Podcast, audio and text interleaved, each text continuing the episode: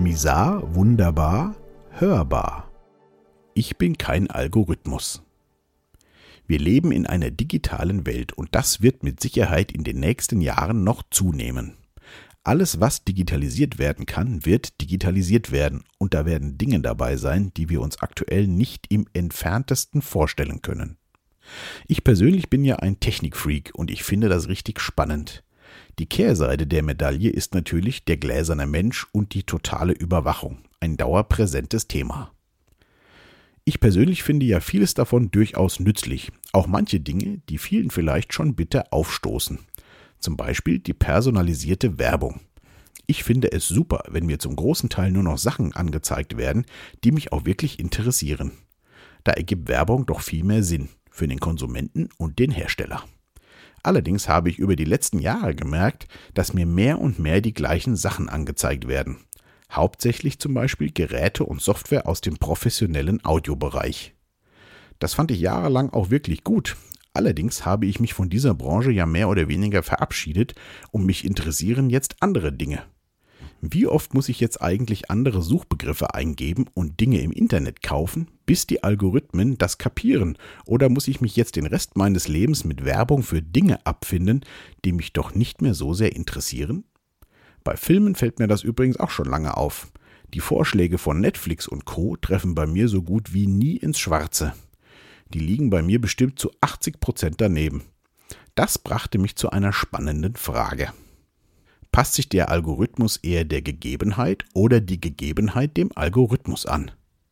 Je mehr ich in diese digitale Welt schlittere, desto mehr fallen mir die Ungereimtheiten auf, wie die eben beschriebene Werbeflut. Mehr und mehr drängt sich mir der Gedanke auf, dass, je mehr alles vorhersehbar ist, immer mehr Menschen von der Wahrscheinlichkeit abweichen. Ist bzw. kann das dann auch im Algorithmus berücksichtigt werden? Da wird das ganze System dann ja richtig spannend. Führt diese ganze Vorausberechnung der Verhaltensweise im Ende nicht vielleicht dazu, dass ich immer unberechenbarer werde? Aktuell ist ja wieder Wahlkampf in den USA und da ist dieses Thema ja auch omnipräsent. Schon bei der letzten Wahl wurde ja vermutet, dass geschickte Manipulationen in den sozialen Medien Donald Trump zum Sieg verholfen haben. Ich kann mich gut an die Diskussion über Cambridge Analytics und Facebook und Co erinnern. Angeblich konnte anhand von wenigen Likes ziemlich genau definiert werden, wie eine Person politisch tickt, welche Vorlieben sie hat und wen sie wahrscheinlich wählen wird. Klingt im ersten Moment recht weit hergeholt, aber wenn man sich die immense Datenmenge jedes Users vor Augen führt, kann das schon schlüssig sein. Die letzten Tage habe ich gehört, dass Donald Trump wohl wieder die Wahl gewinnen wird, da die großen Tech-Konzerne auf seiner Seite sind und die das Meinungsmonopol haben. Bin mal gespannt, wie es ausgeht. Auch in dieser ganzen Corona-Zeit wurden ja sehr viele Entscheidungen aufgrund von Wahrscheinlichkeitsberechnungen und Statistiken durchgeführt. Wie man jetzt im Nachhinein sieht, lag man da ja auch mehr als einmal falsch. Die statistischen Horrorszenarien sind ja Gott sei Dank nicht eingetreten. Es gibt ja auch den schönen Spruch, traue keiner Statistik, die du nicht selbst gefälscht hast. Wer sich ein bisschen mit Statistik auskennt, weiß, wie einfach man das Ergebnis verändern kann, ohne zu lügen. Einfach die Relevanz der Daten etwas anpassen, die Darstellungsmodi ändern und schon sieht alles ganz anders aus. Ich hatte vor einigen Wochen ein sehr nettes Erlebnis. Ich habe auf der T-Online-Homepage eine Umfrage zum Thema Impfpflicht mitgemacht und abgestimmt. Nach der Abstimmung kam das Ergebnis und es zeigte, dass sich ein Großteil dafür ausgesprochen hat.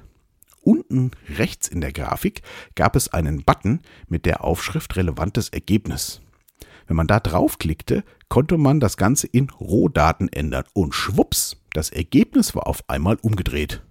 Die meisten waren dagegen. Na sowas. Ich persönlich glaube, dass jede Statistik immer nur das aussagt, was die Meinung der Ersteller ist. Es spielt einfach zu viel unterbewusste Subjektivität mit ist es vielleicht sogar schon so weit, dass durch die ganzen Algorithmen, Statistiken und Wahrscheinlichkeiten Entscheidungen getroffen werden, die genau ins Gegenteil des Gewollten führen? Entsteht vielleicht durch den ganzen Daten-Overkill ein völlig verdrehtes Bild? Der Verdacht drängt sich mir mehr und mehr auf. Da fällt mir noch ein weiteres Beispiel ein. Wie ihr ja wisst, bin ich viel an der Börse unterwegs und aktuell herrscht da auch eine wirklich witzige Situation. Als durch die Krise die meisten Kurse eingebrochen sind, haben jede Menge Neulinge Aktien gekauft. Allein in Amerika waren es über drei Millionen neue Privatanleger, die ins Börsengeschehen eingestiegen sind. Die Kurse sind daraufhin sehr schnell wieder gestiegen und viele der alten Großinvestoren sind noch gar nicht mit dabei. Der Einstieg dieser Neulinge macht für die Alten das Szenario an den Börsen mehr und mehr unberechenbar.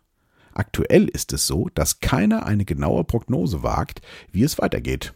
Selbst das Computersystem Aladdin von BlackRock mit Börsendaten von über 30 Jahren kommt in Schwierigkeiten. Werden die Märkte nochmal einstürzen und ein Großteil der Neulinge sich wieder verabschieden oder kommen immer mehr dazu und der zweite Kursabsturz bleibt aus? Wer das jetzt zu 100% wüsste, wäre bald ein reicher Mann. Das erinnert mich an die Chaos-Theorie aus dem Film Jurassic Park, schön erklärt von dem Schauspieler Jeff Goldblum in seiner Rolle als Dr. Ian Malcolm. Der Wassertropfen, der auf der Hand liegt und jedes Mal in eine andere Richtung läuft, zufällig beeinflusst von Millionen kleinster, fast nicht sehbarer Härchen auf der Haut. Nur ein Individuum langt, um den Verlauf zu ändern. Oder nehmen wir Musik. Ich weiß nicht, wie es euch so geht, aber ich wundere mich bei ganz vielen Musikstücken in den Charts, wie die Dinge da eigentlich reingekommen sind. Okay, ich bin nicht mehr der Jüngste und die nächste Generation hat halt eben einen anderen Geschmack. Das war ja schon immer so. Was aber meiner Meinung nach auffällig ist, ich habe inzwischen viele junge Menschen getroffen, denen es ebenfalls so geht. Sie können mit dieser ganzen neuen Musik nichts anfangen. Und sind, ich zitiere, neidisch, dass ihr in eurer Jugend diese ganzen tollen Bands hattet. Ich kann mich nicht erinnern, dass in meiner Jugend solche Aussagen gefallen sind. Zumindest nicht in dieser Häufigkeit. Klar fand man einige der alten Bands auch gut, aber maßgebliches Gefallen fand man doch an der aktuellen Musik. Woran liegt das?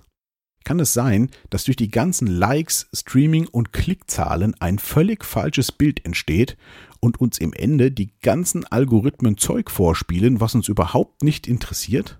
Und wenn wir dann mal wieder sagen, hey Alexa, hallo Siri, spiele aktuelle Musik, dann nur noch Zeug abspielt, was wir gar nicht hören wollen? Diese Plays generieren dann aber wieder höhere Streaming-Zahlen und so steigen die Titel immer weiter nach oben? Wenn man dann noch bedenkt, dass es ja seit Jahren ganz normal ist, künstliche Klick- und Streaming-Zahlen zu erzeugen, wird dies doch ziemlich offensichtlich. Wie entdecke ich in dieser ganzen vorausberechneten Welt eigentlich neue Dinge? Wie wird mein Interesse geweckt? Früher habe ich als Kind vor Weihnachten zum Beispiel immer sehr gerne Werbefernsehen geschaut. Da gab es immer die neuesten Spiele. Mein Favorit damals immer der Werbespot MB präsentiert. Die Älteren werden sich noch erinnern. Da wurden dann immer gleich mehrere Spiele vorgestellt, ohne eine lästige Filmunterbrechung. Und das Tolle war, die wussten nicht, was man mag. Da lief ja auch für Millionen Menschen das Gleiche. Da habe ich doch regelmäßig spannende neue Sachen entdeckt, nach denen ich sonst nie gesucht hätte. War bei Musik übrigens auch so. Man lauschte Musiksendungen und hörte sich querbeet alles an. Vieles nervte, klar. Aber auf einmal kam da ein Song in einer Musikrichtung, die einen eigentlich gar nicht interessiert, aber der Song war mega. Ich glaube, die Möglichkeit, so etwas Neuem zu begegnen, ist heute deutlich kleiner, oder? Nach all diesen Gedanken drängt sich mir ein spannendes Fazit auf. Ich bin kein Algorithmus. Egal wie sehr das eigene Verhalten berechnet wird, die Wahrscheinlichkeitstreffer liegen bestimmt ziemlich gut, gerade für größere Gruppen, aber nicht für das Individuum. Wie ich mich entscheide, kann kein Algorithmus der Welt mit hundertprozentiger Sicherheit vorhersagen, und er wird das auch nie können auch wenn ich nur aus Prinzip das Gegenteil von dem wähle, was ich eigentlich nehmen wollte. Das bleibt unberechenbar. Auch wenn die Statistik sagt, dass Raucher zu 70 Prozent Lungenkrebs bekommen oder dass Übergewichtige zu 80 Prozent einen Herzinfarkt erleiden. Ob es genau bei mir so ist, weiß keiner. Das gibt mir ein wirklich gutes Gefühl und ich sitze gerade mit einem breiten Grinsen hier am Computer, während ich diese Zeilen schreibe. Eine ungewisse Zukunft ist doch irgendwie viel spannender. Der Mensch ist und bleibt in letzter Instanz unberechenbar und deswegen hoffentlich auch gesund und wach.